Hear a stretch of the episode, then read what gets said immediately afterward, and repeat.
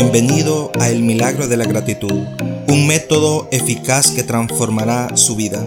Te agradezco que estés aquí conmigo acompañándome. Este es un espacio para sanar, crecer y encontrarle sentido a la vida desde una perspectiva psicohistórico, social y espiritual. Aquí encontrará un propósito de vida viviendo agradecido, reírse de las circunstancias para lidiar con ellas, la fuerza del perdón como sanidad interna Pasos para ir del perdón a la gratitud y de la gratitud al milagro por medio de lo que piensa, siente y declara. Bienvenido a tu podcast, soy David Saavedra.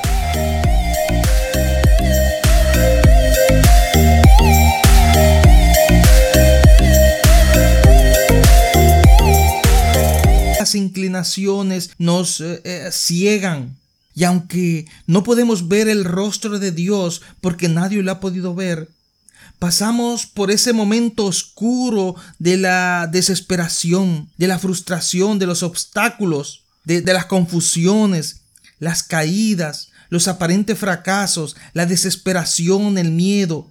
Todo esto son acusadores que nos indican que no hay nada bueno fuera de Dios. Y aunque la paciencia y la misericordia divina está ahí, con el intelecto solamente se nos hace difícil entenderlo. Por eso todo sufrimiento que nosotros podamos tener es producto de nuestro propio orgullo y de nuestro propio yo, diferente a lo que el Creador del universo pudo desear. El Dios de la creación sabe las malas inclinaciones que aunque no podamos comprenderlo, aunque no podamos entenderlo, Él sabe que el hombre se equivoca a cada instante por su orgullo, pensando que todo es por sus propias fuerzas y por su propia capacidad. Tenemos que ser humildes, sencillos y, de esta manera poder aceptar con fe que los sufrimientos desaparecen cuando, cuando dejamos de ser nosotros y le entregamos al Creador el lugar que Él se merece.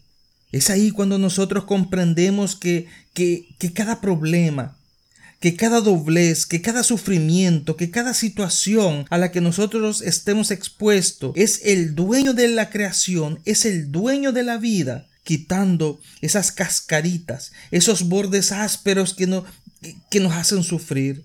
Y solo cambiaremos cuando nosotros entendamos que esos momentos difíciles se deben a nuestros desvíos como consecuencia a la, a la falta de una fe verdadera.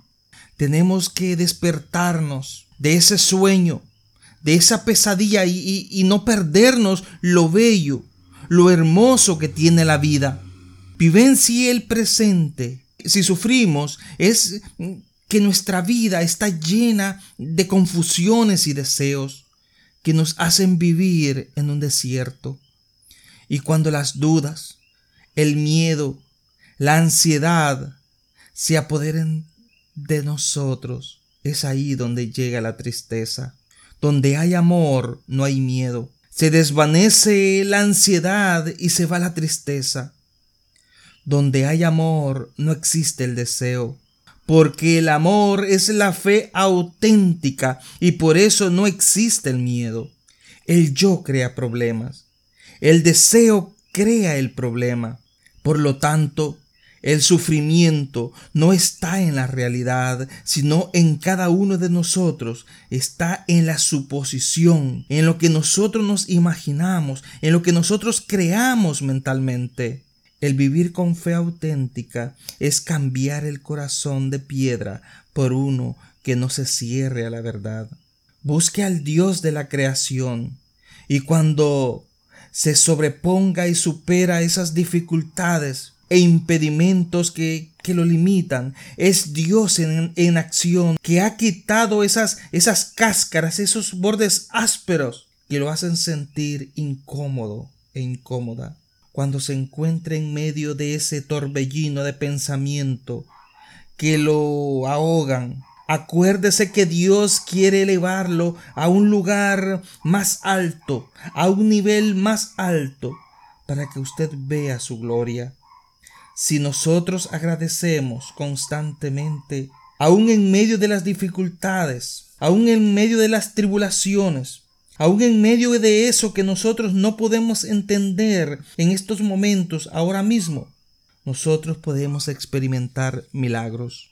Solo cuando comprendamos que la gratitud es un regalo que tiene poder para arrancarle esa caricia a Dios, esa caricia al Creador del universo. Solo es entonces cuando comprenderemos el mérito que tiene el dar las gracias.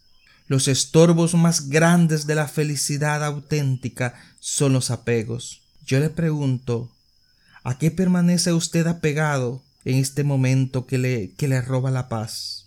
Recuerde que el principal objetivo del hombre en este mundo tiene que ser acercarnos al Creador. Por eso recuerde las bondades de Dios porque con Dios usted es invencible.